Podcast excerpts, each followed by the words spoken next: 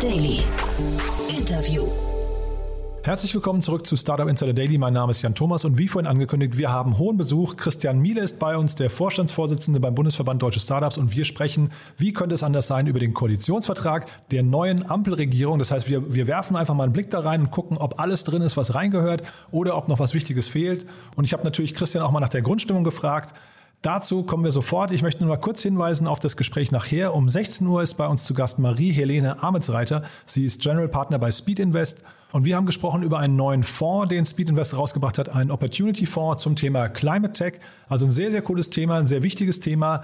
Und was es damit im Detail auf sich hat, das erfahrt ihr nachher um 16 Uhr. Jetzt kurz noch die Verbraucherhinweise und dann geht's los mit Christian Miele, dem Vorstandsvorsitzenden beim Bundesverband Deutsche Startups. Startup Insider Daily. Interview.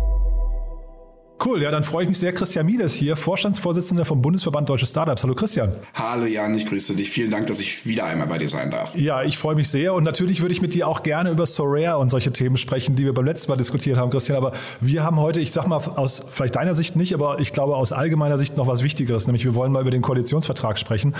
Ähm, Lass uns doch mal kurz, bevor wir einsteigen, mal ganz kurz einen Schritt zurückgehen und äh, über die, sag mal, so ein Resümee oder so ein Fazit der letzten Regierung, die ja noch nicht ganz durch ist, aber äh, nochmal ziehen. Was wurde denn da von euch gefordert damals und was wurde erfüllt?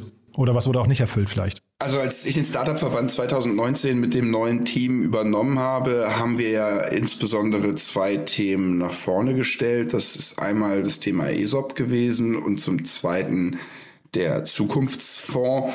Und ich muss schon feststellen, auch wenn wir natürlich weiterhin sehr kritisch sind und das auch beibehalten werden, dass wir auf beiden Fronten Land gut gemacht haben. Sowohl bei ESOP haben wir mit dem Fonds Standortgesetz ähm, eine neue Entwicklung in Gang gesetzt. Die, die Dry Income Problematik ist ja bereits jetzt schon mit dem Fonds Standortgesetz gelöst. Ähm, zumindest für, für echte ESOPs, nicht für die VSOPs. Ja, da, da ist es ja deshalb auch nicht angefallen, weil es eben keine echten Anteile waren. Das ist dann da ein steuerlicheres Thema. Ähm, und wir sind äh, am Ende trotzdem immer noch sehr, sehr kritisch gewesen, weil ja der Arbeitgeberwechsel und ähm, die äh, steuerliche Belastung dann nach zehn Jahren getriggert werden. Das muss also unbedingt ähm, noch verändert werden. Da haben wir große Hoffnungen in die neue Regierung, aber trotzdem ist der Schritt, den wir da gegangen sind, mit dem Fonds Standortgesetz ein sehr guter gewesen und in meinen Augen ähm, haben wir da auch viel erreicht. Ähm, aber es ist sicherlich auch unsere Aufgabe, dass wir da nicht locker lassen und auch äh, weiter in der Öffentlichkeit dafür sorgen, dass wir noch stärker nachbessern. Und ähm, beim Zukunftsfonds sind wir meines Erachtens nach auch sehr erfolgreich gewesen. Der ist ja jetzt in Gang gekommen. Ähm, wir werden jetzt abwarten müssen, wie die einzelnen zehn Module des Zukunftsfonds ausgestaltet werden. Das ist ja dieser 10 Milliarden Fonds, der ähm, auch noch weiter wachsen soll über die nächsten Jahre. Insbesondere privates Kapital soll da noch mobilisiert werden. Und ähm, diese 10 Milliarden sind Stand heute in zehn kleine Module aufgeteilt, die unterschiedliche Zwecke verfolgen und erfüllen sollen. Und ähm, da wird man einfach noch abwarten müssen. Da sind wir noch nicht so weit, um einschätzen zu können, ist das jetzt sinnvoll oder ist das nicht sinnvoll. Mhm. Aber also long story short, um deine Frage zu beantworten, ich glaube, bei den beiden Themen sind wir durchaus ähm, vorangekommen. Das waren mhm. ja die mhm. zwei strategischen Ziele. Es gab mhm. noch viele kleinere, weitere Dinge, die uns ganz, ganz wichtig sind, wo wir meines Erachtens nach auch mit der Regierung gut zusammenarbeiten konnten. Klar hat es da auch mal äh, geruckelt. Ja, und ich glaube, wir haben uns ja auch in unserer Kommunikationsstrategie durchaus was getraut und, und die Regierung auch sehr öffentlichkeitswirksam kritisiert, damit sie halt in die Pötte kommen. Ähm, diesen Druck mussten wir meines Erachtens nach auch aufbauen, einfach damit man uns zuhört, weil der Startup-Verband ist ein kleiner Verband. Die Startup-Szene ist in der öffentlichen Wahrnehmung noch nicht so präsent. Das heißt, wir mussten uns ja was überlegen, um gehört zu werden. Und ich glaube, deshalb ähm, hat sicherlich des Öfteren der Startup-Verband auch durch die Kommunikationsmittel mit der letzten Regierung auf sich aufmerksam gemacht. Also ihr seid ein kleiner Verband zeitgleich, aber vielleicht ist es auch nur meine Bubble. Man hat das Gefühl, ihr seid relativ nah dran an den Entscheidungsträgern äh, und die hören euch auch zu, äh, auch wenn vielleicht dann hinterher nicht die Ergebnisse immer, immer passen. Also Stichwort ESOP, da die ganze äh, Scholz, ja Zombeck-Diskussion, die ich hier auch verfolgt habe. Aber ähm, vielleicht, vielleicht kannst du mal jetzt aktuell sagen in euren Gesprächen jetzt im Vorfeld, also du kennst ja auch die ganzen Akteure, die da jetzt ähm, in der neuen Regierung sind. Was sind denn jetzt die Dinge, die ihr aufs Tablett gebracht habt, die äh, unbedingt passieren müssen? Also für die neue Regierung haben wir aus dem Zweiklang einen Dreiklang gemacht und den haben wir etwas breiter gefasst. Uns ist es wichtig, dass wir insbesondere die Themen Talente, Kapital und fairen Wettbewerb adressieren. Und ähm, es stimmt, wir haben ganz eng mit den äh, koalierenden Parteien und natürlich auch mit der CDU, als die noch im Rennen war, gesprochen und äh, haben die handelnden Personen dort äh, sehr, sehr eng ans dran gehabt und denen einfach versucht, inhaltlich und argumentativ zu erklären, was wichtig ist und wenn ähm, wir etwas umsetzen, wie man das dann umsetzen sollte. Äh, das hat sehr gut funktioniert. Also ich bin jetzt wirklich sehr zufrieden mit dem, was im Koalitionsvertrag drinsteht. Ähm, da sind auch zum Teil eins zu eins unsere Vorschläge und Wordings übernommen worden, was, was mich sehr freut. Ähm, ich hatte den Eindruck, dass da sehr professionell gearbeitet wurde und ich hatte auch den Eindruck, dass man die Startup-Szene hier jetzt wirklich auch ernst nimmt und, und die Politik da einen Schritt auf uns zugemacht hat und vielleicht auch die letzten zwei Jahre und dass sich da so ein bisschen abkämpfen dazu geführt hat, dass äh, man jetzt tatsächlich auch den echten Willen mitbringt, mit uns zusammenzuarbeiten. Und wenn du sagst Talente, Kapital und fairen Wettbewerb, vielleicht kannst du das nochmal ein bisschen mit Leben füttern. Was verbirgt sich dahinter und warum genau diese drei Themen? Also wir glauben, dass ein, ich fange mit der zweiten Frage an. Wir glauben, dass Talente, Kapital und fairer Wettbewerb ein gutes und starkes Ökosystem auf der Seite der Rahmenbedingungen ausmachen, weil nur dann, wenn du sicherstellen kannst, dass ausreichend Fachkräfte und aber auch Gründer vorhanden sind, um Ideen überhaupt zu entwickeln, dann kannst du auch über, das ist die Talentseite, dann kannst du über das Kapital in jeder einzelnen Phase einer Gründung vom Tag der Eintragung einer UG oder GmbH bis zum Börsengang und darüber hinaus sicherstellen, dass eine gute Idee auch immer mit entsprechenden finanziellen Ressourcen ausgestattet wird. Und der dritte Punkt, fairer Wettbewerb, glaube ich, wird äh, in den nächsten zehn Jahren immer wichtiger werden.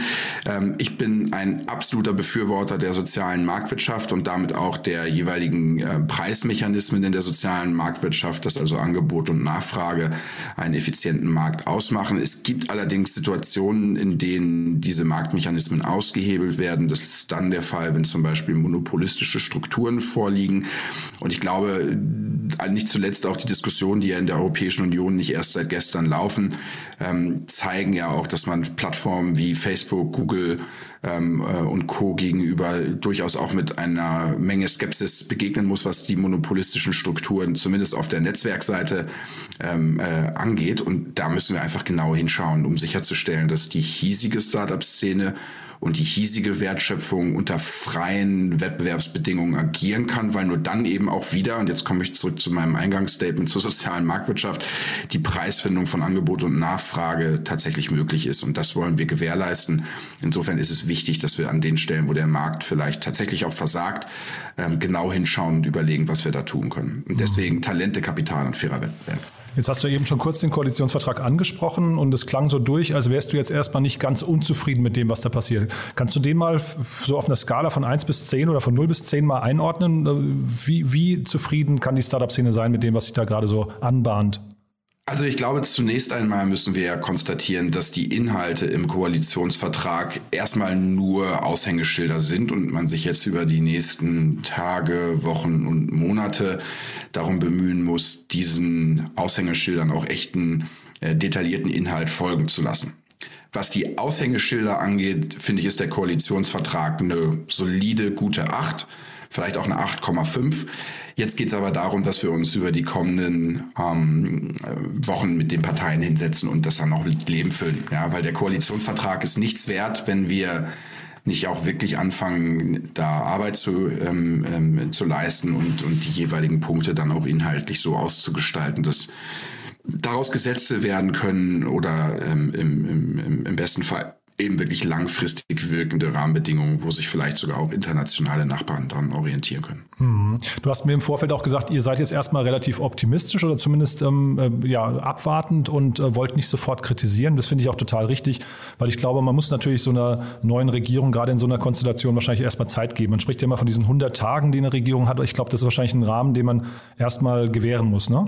Wir haben insbesondere in unseren Vorgesprächen im Hintergrund die Politik darum gebeten und aufgefordert, eine Start-up-Strategie in den ersten 100 Tagen zu entwickeln. Und genau dieser Terminus Startup-Strategie hat es ja auch in den Koalitionsvertrag geschafft.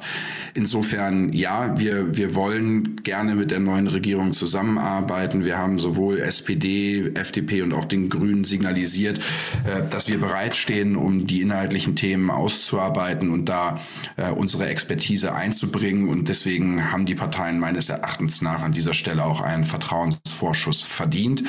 Und ich muss auch sagen, dass der gesamte Prozess Prozess ähm, bis zum Koalitionsvertrag und zur Veröffentlichung nicht nur sehr professionell, sondern dann auch sehr partnerschaftlich stattgefunden hat. Insofern finde ich das nur richtig, dass man sich jetzt die Hände reicht und guckt, was können wir gemeinsam jetzt wirklich erreichen. Wir wollen da unseren Beitrag leisten und stehen, wie gesagt, bereit. Mhm. Und ein Koalitionsvertrag, wie gesagt, ist nur eine Absichtserklärung erstmal, dass man irgendwie so Konsens, ähm, einen gemeinsamen Blick auf die Dinge entwickelt. Ich habe mir mal jetzt im Vorfeld unseres Gesprächs, Christian, habe ich mir mal die Mühe gemacht und habe mir den Koalitionsvertrag 2017 und auch den von 2013 nochmal angeguckt und hatte fast gedacht, ich mache mit dir ein kleines Spiel und frage dich mal, welches Zitat aus welchem Jahr stammt, weil das ist total heiß. Da, äh, also wenn es in vier Jahren so wäre, dass man auf die andere, auf, auf den heutigen Koalitionsvertrag so zurückguckt wie auf die anderen beiden, ähm, das wäre, glaube ich, zum Teil schon, schon ziemlich tragisch, muss ich sagen. Ja, ähm. ja, das ist richtig. Also wir haben in der Vergangenheit im Koalitionsvertrag auch schon starke Bekenntnisse in Richtung der Startup-Szene gesehen genau. und dann ist dann relativ wenig gemacht worden. Da bin ich, bin ich bei dir.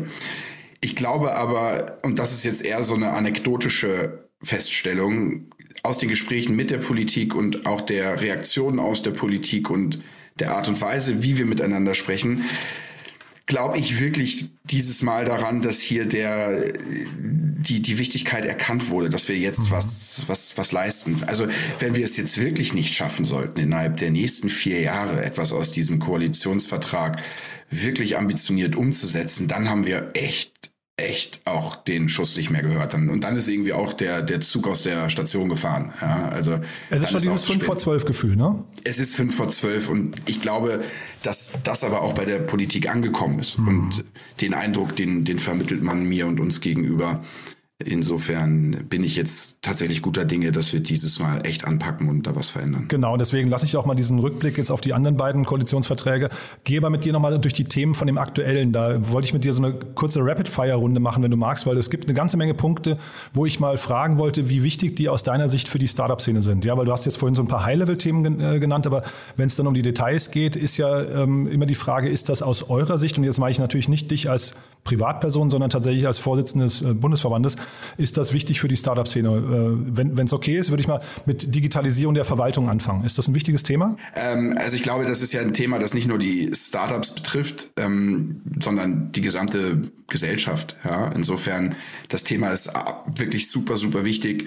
Hier geht es darum, Prozesse zu beschleunigen, Anträge zu beschleunigen und einfach effizienter zu gestalten. Und ich glaube, ähm, hier tun wir dann nicht nur der Startup-Szene was Gutes, wenn wir die, die, Verwaltung digitalisieren, sondern dem gesamten Land. Mhm. Dann ist in, im gleichen Kontext genannt das Thema Digitalisierung der Schulen. In meinen Augen persönliche Meinung, jetzt nicht nur die des Verbandsvorsitzenden, absolut relevant, weil natürlich das Thema Bildung, Bildung, Bildung immer wieder auch aufkommt und wir auch im Startup-Verband der Meinung sind, dass wir nur durch gute Schulbildung, moderne Schulbildung, selbst sogar schon in den Kindergärten äh, dafür sorgen können, dass wir äh, Menschen auf eine neue Struktur des Arbeitsmarktes vorbereiten können. Und insofern glaube ich, dass die Digitalisierung der Schulen ein Baustein, eine Säule ähm, eben genau dieser ähm, Bildungsoffensive sein kann und muss. Mhm. Dann haben wir hier Aufbau oder Ausbau von 5G. Halte ich auch für absolut relevant und wichtig. Ähm, nur dann, wenn wir die, ich, ich sage mal so gerne, dass man sich diese ganze Digitalisierungsdiskussion ja auch als eine ähm, äh, schöne deutsche Analogie vorstellen kann. Ja? Die Infrastruktur, also 5G und Co., das ist die Autobahn, auf der dann äh, Autos fahren. Diese Autos sind Industrieunternehmen, Startups, Haushalte, was auch immer. Und die Menschen, die dann hinter dem Lenkrad sitzen, sind die Gründerinnen und Gründer, Familienoberhäupter, Mama, Papa, Lehrer, wer auch immer.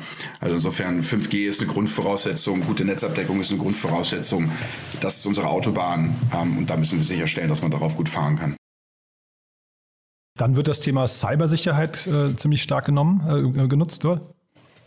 Also Cybersicherheit wird ja sicherlich auch ein Thema werden, das über die nächsten Jahre und Jahrzehnte immer mehr zu einem großen Problem heranwachsen wird. Insofern, ähm, und da ist ja auch der Kollege Sven Weizenegger ähm, äh, vom Cyber Innovation Hub immer hinterher gewesen, dass wir sicherstellen müssen, dass wir ähm, uns da nicht angreifbar machen. Und äh, das hat ja viele, viele Dimensionen. Ne? Also auch in, was europäisches äh, Werteverständnis angeht. Wie beschützen wir Daten von Privatpersonen? Aber auch von Unternehmen, wo, wo können wir und wo wollen wir sie nutzen. Also ich glaube auch, das ist ein Thema, äh, das ja aber auch nicht nur uns im Startup-Verband beschäftigt hat, sondern genauso wie 5G und aber auch Digitalisierung der Schulen und Digitalisierung der Verwaltung etwas ist, wo fast jeder unisono sagen wird, das sind Themen, die müssen wir unbedingt angehen. Mhm. Ich glaube, damit passt oder dazu passt ganz gut das Thema Datenschutz und auch die europäische Cloud.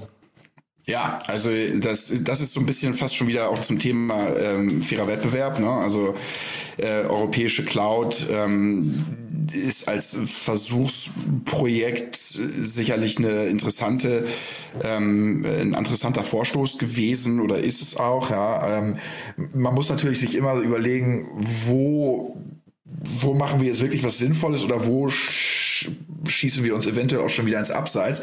Also gerade dieses Thema ähm, müssen wir meines Erachtens nach sehr, sehr, sehr, sehr eng verfolgen und uns da sehr kritische Fragen stellen.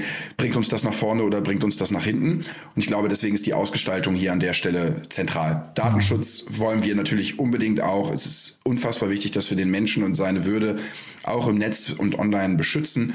Wir müssen uns die Frage stellen, wie können wir in Deutschland und Europa unabhängiger werden von Cloud-Anbietern aus anderen äh, Geografien der Welt, aber wir müssen auch sicherstellen, dass der Service mindestens gleich so gut ist, gleichwertig gut ist wie das, was uns heute angeboten wird. Ist das Thema Rahmenbedingungen für Krypto, ist das ein wichtiges Thema aus deiner Sicht? Absolut, ganz bestimmt sogar. Und Krypto ist jetzt neben künstlicher Intelligenz, was ja auch im Koalitionsvertrag mhm. und, und Quantum Computing, was ja auch im Koalitionsvertrag drin steht, ein Sektor, der hier ganz explizit genannt wird, neben vielen weiteren, ja, auch Biotech und Co.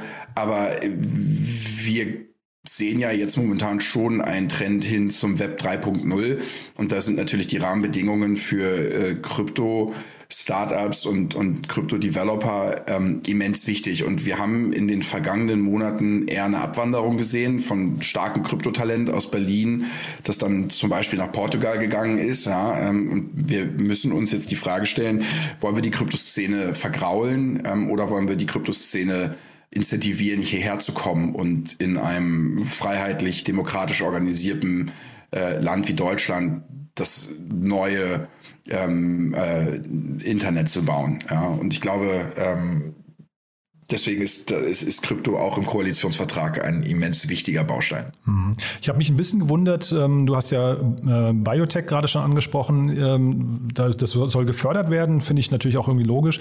Ich habe mich ein bisschen gewundert, dass Legalisierung von Cannabis äh, da reingekommen ist in den Koalitionsvertrag. Ja, ich glaube, das ist ein Thema, das ja jetzt nicht äh, erst nur oder überhaupt vom Startup-Verband aufgegriffen wurde, sondern hier sind ja seit äh, Jahrzehnten die, die Lobbyisten am Werk. Ja? Also ich äh, zitiere da immer gerne den Finn Hensel, den Gründer mhm. der Sanity Group, der damals selber mal bei der Jungen Union in Flensburg, ich glaube, als der 17 war, äh, schon als CDU-Parteisoldat auf die Straße gegangen ist und die Legalisierung von Cannabis gefordert mhm. hat. Insofern ja, das steht da drin, ähm, kann man gut finden, kann man schlecht finden. Ich sehe das ehrlich gesagt völlig neutral. Ja, ähm, Nee, ich hätte es jetzt eher als, als, Sicht, aus Sicht der Startup-Szene, ob das ein großer Zukunftsmarkt ist. Da, darum geht es mir eigentlich. Also Biotech ist, glaube ich, klar, aber Cannabis kann ich nicht ganz einordnen. Also ich glaube schon, dass hier ein großer Markt äh, äh, entstehen wird. Ich glaube auch, und das konnte man ja auch der Presse entnehmen, dass äh, Startups im ähm, Cannabis- oder CBD-Sektor jetzt jubeln und sich riesig freuen, dass die Legalisierung kommt und damit letztendlich dann im Zweifelsfall auch die Abnahme steigen wird. Ähm, also je, ja, das ist sicherlich für das ein oder andere Startup sehr gut und ich freue mich da auch für die Gründerinnen und Gründer. Sehe das Thema jetzt aber ehrlich gesagt wirklich nicht als einen wesentlichen Bestandteil des Koalitionsvertrages. Und ich finde das gut und richtig und ich weiß auch, dass da eine unfassbar schwere Arbeit von vielen anderen Verbänden und Vereinen hintersteckt. Also da würde ich mir nicht anmaßen, dass wir damit irgendwie was zu tun hatten. Ja, ähm, aber äh, das ist jetzt, glaube ich, für die Startup-Szene dann sicherlich für ein paar Gründerinnen und Gründer eine ganz, ganz tolle Sache. Aber das würde ich jetzt nicht in, als Teil der Startup-Strategie einordnen. Das würde ich woanders einordnen. Mhm. Womit ihr wahrscheinlich was zu tun habt, ist das Thema Fintech. Ne? Das wurde ziemlich hervorgehoben, was mich aber wiederum sehr gewundert hat und deswegen auch dieser äh, Parallele zu Cannabis, was nicht auftaucht. Und das ist vor dem Hintergrund, dass die Grünen und die äh, FDP ja zusammen äh, am Drücker sind. Äh, Green Tech und Clean Tech, die beiden Begriffe tauchen im Koalitionsvertrag gar nicht auf. Also ich bin mir jetzt gerade nicht hundertprozentig sicher, ob nicht tatsächlich in der Diskussion um den Zukunftsfonds das Thema von nachhaltigen Startups sogar aufgegriffen wird. Ob jetzt Green Tech und Clean Tech als mhm. Wortübersteuerung F zu finden sind im Koalitionsvertrag, weiß ich nicht. Mhm. Aber ich meine, dass die Förderung nachhaltiger grüner Startups durchaus Berücksichtigung ja, findet. Auch und zwar Kreislaufwirtschaft ist ein Thema dort. Und ne? in, in, genau, nämlich ja. auch im, im, Rahmen des Zukunftsfonds und der mhm. zehn Module, die den Zukunftsfonds ausmachen. Mhm. Also ich nagel mich jetzt bitte nicht drauf nee, fest, nee, nee. aber ähm, ich, ich bin, bin, bin der Meinung, ich hätte es gelesen. Ich wollte es nur von der Wichtigkeit nochmal unterstreichen, weil ich glaube, das sind ja eigentlich, wenn wir ja so über die Zukunftsthemen sprechen, Biotech, wie gesagt, Haken dran, Fintech sicherlich auch irgendwie ein wichtiges Thema, aber ich hätte jetzt eigentlich gedacht, dass genau diese Green Tech, Clean Tech Themen, dass das eigentlich hinterher auch so, weiß nicht, Zukunftsindustrien sein könnten aus der Startup-Szene heraus, die sogar ein Exportschlager sein könnten? Also wenn du mich fragst, also erstens meine ganz persönliche Meinung mhm. ist, dass dieses Feld unfassbar wichtig ist, aus Gründen, die wahrscheinlich jedem Zuhörer und jeder Zuhörerin bekannt sind. Ich glaube aber auch, dass man gar nicht mehr viel tun muss, um das loszutreten. Mhm. Die Gründerinnen und Gründer laufen doch jetzt schon los und machen alles so nachhaltig und grün, wie es nur eben geht. Mhm. Und nicht, weil sich das gut äh, als Marketing-Schnack verpacken und verkaufen mhm. lässt, sondern weil die, weil die merken, es muss sich was ändern und ich kann hier was Gutes tun und da sogar im Zweifelsfall noch erfolgreich mit sein. Also ich habe so das Gefühl, das ist fast so ein No-Brainer, der sich sehr organisch entwickelt gerade. Wir haben ja mit dem Startup-Verband auch den Green Startup Monitor veröffentlicht und ähm, da so ein bisschen ähm, anekdotischen ähm, äh, anekdotisch Daten gesammelt und äh, wir sehen da ja seit Jahren, dass diese Entwicklung äh, vorherrscht. Hm. Und du hast den Zukunftsfonds gerade angesprochen. Jetzt bist du ja auch selbst äh, äh, beim, bei einem Venture Capital Fonds. Äh, wir haben ja nach wie vor das Problem, dass sehr, sehr viel Kapital, das in Deutschland investiert wird, aus dem Ausland kommt. Ne? Das hat ja so ein bisschen das Gefühl auch, dass deutsche Startups, auch wenn sie hier äh, Highflyer sind äh, und, und äh, irgendwie im Rampenlicht stehen, trotzdem eigentlich zum Teil schon ausländischen Unternehmen gehören. Wird sich das ändern in der Zukunft? Ist da das Mindset schon, ist das angekommen, dass das irgendwie ein Problem ist oder ist es gar kein Problem? Also ähm, zunächst einmal, und da wären wir auch wieder beim Thema soziale Marktwirtschaft und fairer Wettbewerb, es ist natürlich absolut in Ordnung, wenn ausländisches Kapital in deutsche Startups investiert wird. Punkt. Ja, mhm. das ist völlig okay. Ich glaube, der Punkt, der mir immer sehr, sehr wichtig ist, dass wir ihn gut erklären, ist, dass wir möchten, dass mithilfe unter anderem des Zukunftsfonds die Möglichkeit besteht, vor allem auch in den Runden gegen ausländische Investoren konkurrieren zu können, wo wir es heute de facto einfach noch nicht können. Also in Growth oder Later Stage Runden 100 Millionen, 50 Millionen, 200 Millionen, da gibt es heute in Deutschland de facto keine Fonds, die das machen können. Und da müssen wir nachsteuern, einfach nur dafür sorgen, dass wir die Möglichkeiten nach fairem Wettbewerb haben. Und wenn dann der ausländische VC gewinnt, absolut fair, ja, dann war es fairer Wettbewerb. Aber dieses Level Playing Field, dass wir in der gleichen Situation sein können und in dem gleichen Deal konkurrieren können, das ist mir schon sehr wichtig, insbesondere auch, weil ich der Meinung bin, dass dem Standort damit geholfen wird. Mhm. Auf wen guckst du denn eigentlich jetzt momentan in der Startup-Szene so? Wer, wer, sind denn aus deiner Sicht so die, die wichtigsten neuen Akteure für dich? Ist das der, der, der Lindner, ähm, der Christian Lindner oder Robert Habeck? Ist es Olaf Scholz? Ähm, äh, ich weiß nicht. Und wir kriegen ja auch einen neuen Verkehrsminister. Das ist ja auch nochmal äh, spannend. Nach, nach vier Jahren, äh, nach, nach vier Legislaturperioden CSU zum ersten Mal die FDP am Drücker, ne? Ja, also ähm, bei allen Parteien gibt es da wirklich gute Leute. Also wir haben in der Vergangenheit wirklich exzellent zusammengearbeitet mit Lars Klingweil, ähm, einem Jens Zimmermann, einer Verena Huberts, einem Falco Moors, letztendlich auch einem Olaf Scholz, ja, auch wenn sich das vielleicht manchmal so angeführt hat, als würden wir uns da äh, gegenseitig äh, nichts gönnen, ähm, glaube ich, dass man mit Olaf Scholz da wirklich wunderbar zusammenarbeiten kann going forward.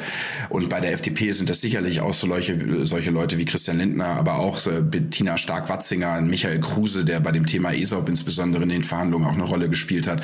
Auch ein Volker Wissing, den du gerade schon als Verkehrs- mhm. bzw. Digitalminister angesprochen hast. Johannes Vogel. Also da haben wir immer schon einen sehr, sehr guten Zugang gehabt und auch das Gefühl, dass man da sehr, sehr stark einer Meinung mit uns ist.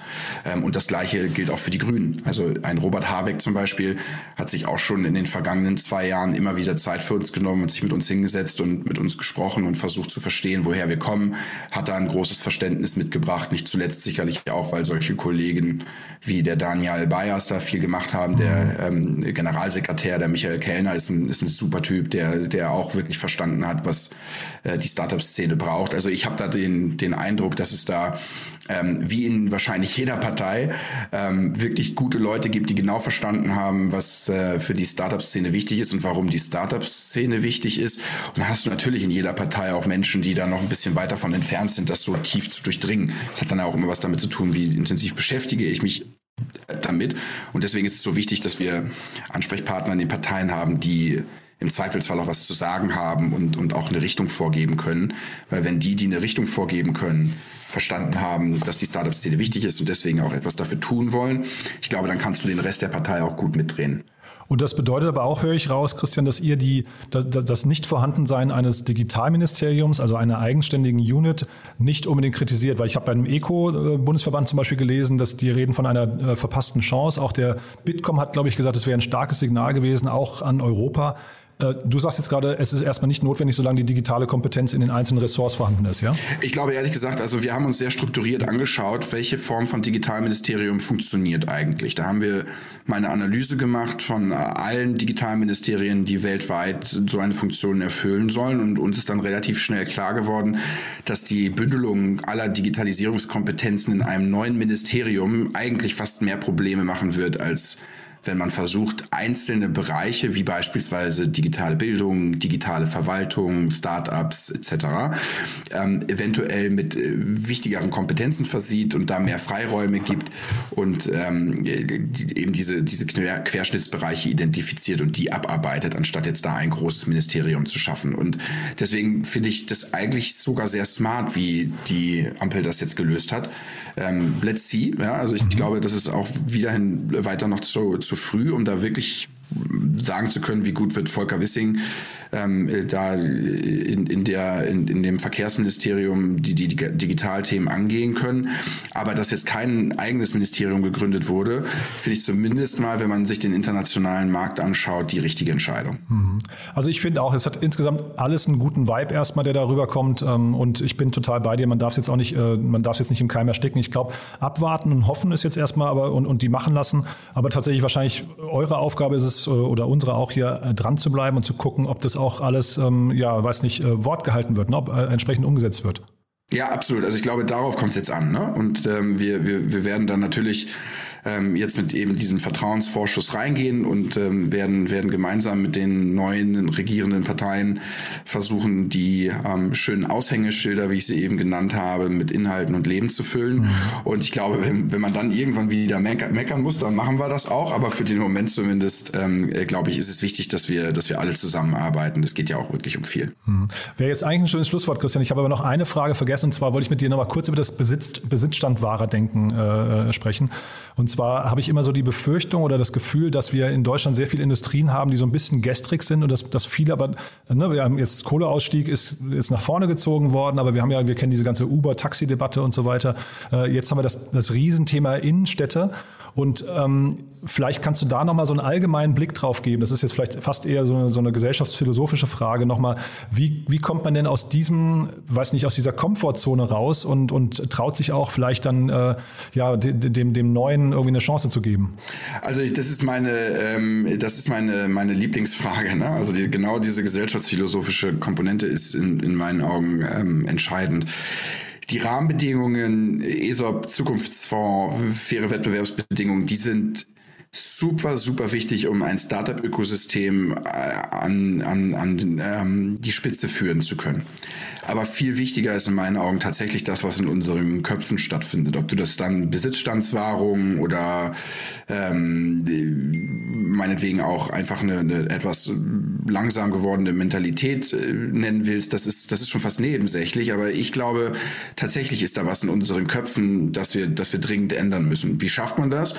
Ich glaube, man muss die Menschen aufklären, man darf nicht müde werden, man, man muss kämpfen und erklären, warum, warum das wichtig ist und worum es geht. Und ähm, das muss man flächendeckend tun. Ähm, entweder macht man das in seinem Freundes- und Bekanntenkreis oder bei, äh, jetzt passt das ja schon fast zum zum Weihnachtsfeeling, ja, meinetwegen irgendwo unterm Tannenbaum mit der Familie mal darüber sprechen, warum man glaubt, dass das wichtig ist.